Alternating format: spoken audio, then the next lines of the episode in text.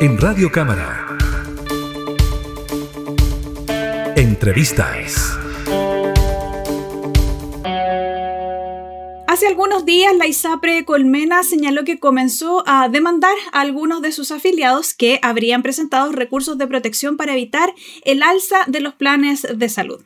Para conversar sobre esta situación nos encontramos con el diputado Patricio Rosas. Él representa el distrito 24 de la región de Los Ríos y además forma parte de la Comisión de Salud. ¿Cómo está, diputado? Hola, buen día. ¿Cómo estás, Carolina? Eh, eh, aquí estamos en, en, Valparaíso. Venía un poco atrasado por transporte público, pero estamos aquí, estamos presentes. Sí, diputado, muchas gracias también por este espacio para poder conversar y entender un poco más esta situación que se está generando eh, con la ISAPRE Colmena y que evidentemente pone en alerta a todas las personas que participan del sistema privado, ¿no? que pertenecen a una ISAPRE.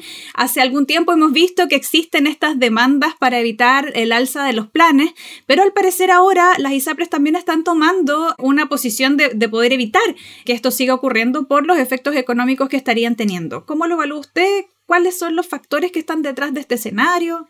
Bueno, yo creo que ya a esta altura eh, nuestro país eh, tiene muy claro que las ISAPRES son un negocio eh, que no tiene ninguna comparación con un sistema de salud, de protección social, ni nada de eso. O sea, ya hace varios años, antes del estallido social, recuerdo que el, el señor Caviedes, presidente de la Asociación de ISAPRES, decía que y que no nos pueden obligar a atender más enfermos, decía respecto a, la, a las ISAPRE. Eh, y, y, varias declaraciones que han dado los presidentes de distintas ISAPRE, el señor Santander, con, todo lo que pasó en Más Vida.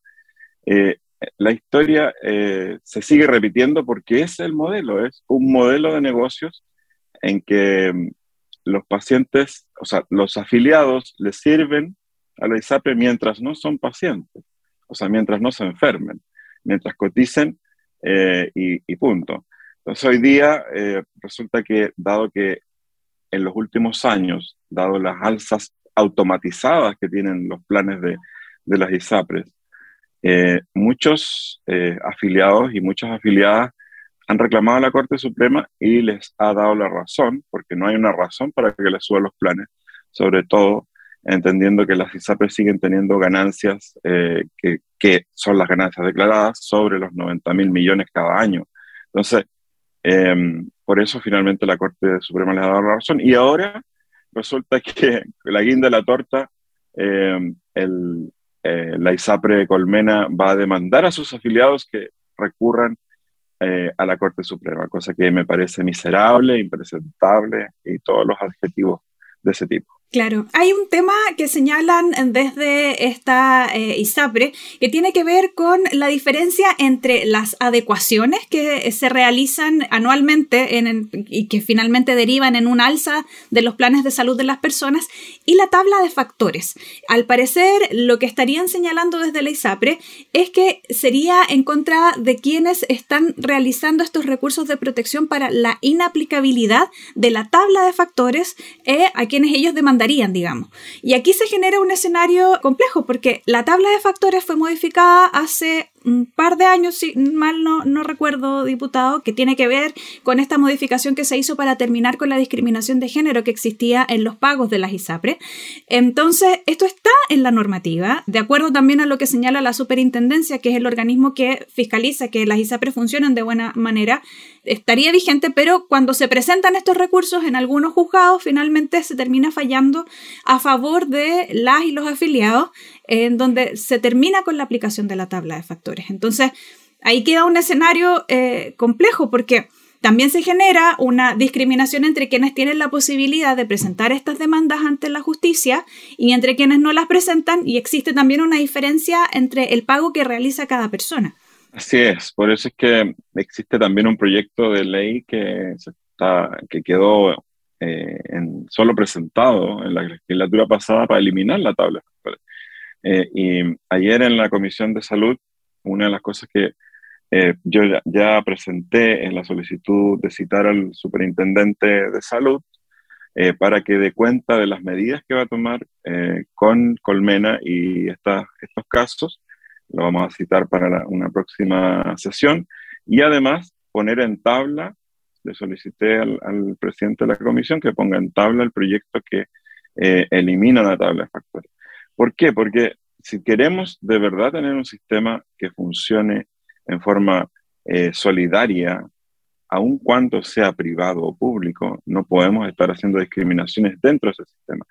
Y los ejemplos que ha estado dando de su conducta, la, la ISAPRE, distintas ISAPRE, esta, esta es una más, eh, muestran que finalmente el objetivo no es previsión social, como dice ISAPRE, la palabra ISAPRE, sino, eh, o sea, previsión de salud, como dice la palabra eh, ISAPRE, sino puramente negocio, porque ya, ya también sabemos acerca de las auditorías que se hacen de los planes cuando las personas son internadas en, en una clínica, en que se les cobra por un paracetamol cerca de 26 mil pesos, hay muchas denuncias respecto de los costos elevadísimos que dicen las la facturas en las clínicas que además son dueñas de, las, de muchas ISAPRES o participan de, de empresas relacionadas que son dueñas de ISAPRES. Entonces, esta integración vertical también es un tema que, que nosotros hemos denunciado y que finalmente esta ganancia declarada de 80 mil millones al año es en una fracción del negocio,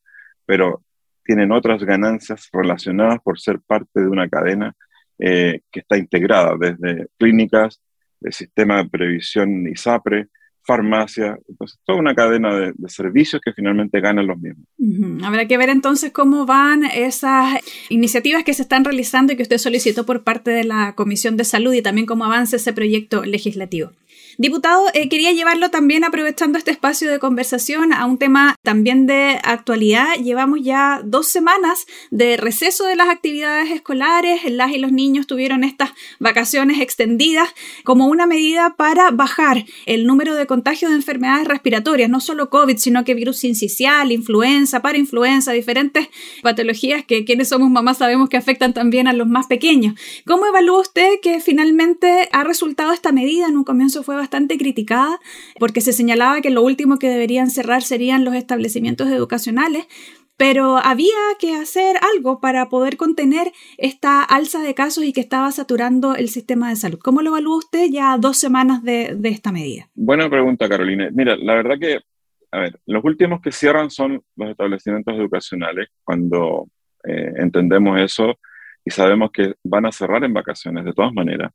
Eh, el adelantar las vacaciones no es una gran modificación y el aumentar una semana, eh, ya en el sur la mayoría de, los colegios y, escuelas tienen una semana más porque ingresan antes debido a que el invierno es más duro. Eh, entonces, no, no, hay una, no hay una contradicción en eso. Segundo, lo que estábamos observando y que yo creo que cuesta a veces explicar estas situaciones en peras y manzanas, como dicen, es que la, curva del sincicial de respiratorio, que es un virus que afecta a los menores de un año eh, y los afecta eh, provocándoles un daño muy grave a nivel pulmonar, dejándolos, eh, muchos de ellos asmáticos el resto de su vida. Entonces, deja un daño muy, muy severo. la curva era mm, muy diferente a todas las curvas del sincicial de muchos años anteriores, comparado con cinco o seis años hacia atrás no había habido una curva de un alza tan rápida, tan sostenida y tan vertical. Eso significaba que, dado que hubo dos años en que los niños no estuvieron expuestos probablemente a una carga viral, al, estar en confinamiento, en distintos medios de protección, eso generó aparentemente una, una, sensibilidad mayor o una dispersión mayor y más rápida del, del que siempre está, ese virus está, en invierno aparece porque eh, las condiciones climáticas hacen que nuestras defensas bajen y, los transmisores la, empiezan a transmitir más y se lo transmiten a los niños.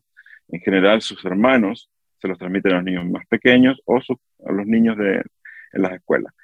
Ahora, eso iba tan, tan rápido ascendiendo que la única forma que había era eh, llevar nuevamente rápidamente a clase, eh, de clase a la casa a los niños por un periodo para que esto se aminore. Ahora, ¿por qué? Porque las UCI pediátricas, que son el efecto más grave que tiene el sincicial, que te provoca un daño pulmonar que necesita que los niños terminen en, una, en ventilación en soporte en una UCI, ya estaban en pocas semanas llenas, llenas las UCI pediátricas. Y por otro lado, teníamos el COVID que estaba afectando a la población adulta y también a, muchos, eh, a mucho personal de salud, muchas camas, salas cerradas, camas cerradas por falta de personal. Entonces, eh, se estaba produciendo como una tormenta perfecta entre el COVID de los adultos y el sincicial de los niños. Eh, lo que hemos visto hasta hoy día es que sí ha, dado resultado porque se aplanó, dejó de crecer a nivel vertical como venía la curva, se empezó a aplanar y ya tenemos buenos resultados en cuanto a mortalidad infantil también que disminuyó respecto a lo que venía en la semana anterior. Qué bueno, habrá que ver entonces cómo se va desarrollando este escenario ya cuando sea el retorno de, las y los estudiantes y también de las y los párvulos, ¿no? A, los jardines infantiles que pueden ser los más afectados y también confiar en que el tiempo y, ya la llegada más pronta de la primavera ayude a, a disminuir este alto índice de contagios en los más y más pequeños de la población. Muchas gracias, diputado, por este espacio de conversación y por darnos un contexto para estos dos temas que han estado ahí en el debate ciudadano. Muchas gracias a ti y un saludo a todas y todos. Eh, atrasado del Día del Periodista también. Ah, muchas gracias, diputado. Que esté muy bien. Hasta pronto. Entrevistas en Radio Cámara.